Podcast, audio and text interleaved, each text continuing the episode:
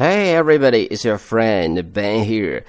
Welcome to 荔枝 FM 幺零八三幺七英语口语每天学。今天呢，我们继续学习另外的一个词组，叫做 up to the minute. Up to the minute 什么意思呢？In English, it means containing all the most recent information. 那这样的一个词组呢，意思就是 最新的或者最近的意思，和另外的一个词 latest 意思是非常接近的。但是呢，它是由这四个词组成的一个合成词。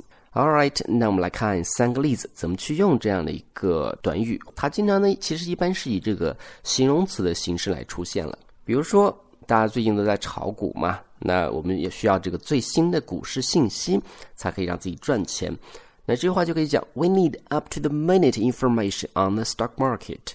We need up to the minute information on the stock market. Number two，比如说现在呢，网上的报道呢都是最新的消息啦。那我们就可以讲，Now coverage of the news on the internet is up to the minute. Now coverage of the news on the internet is up to the minute. 有的时候，比我们也会讲了，比如说最新的时尚，那就叫做 up to the minute fashion，或者最新的新闻就叫做 up to the minute news. All right，所以。大家今天要记住的就是这样的一个词组，up to the minute，意思就是最新的、最近的意思。如果大家想查看我们节目的文本的话，也欢迎大家去关注我们的微信公众平台，搜索“英语口语每天学”。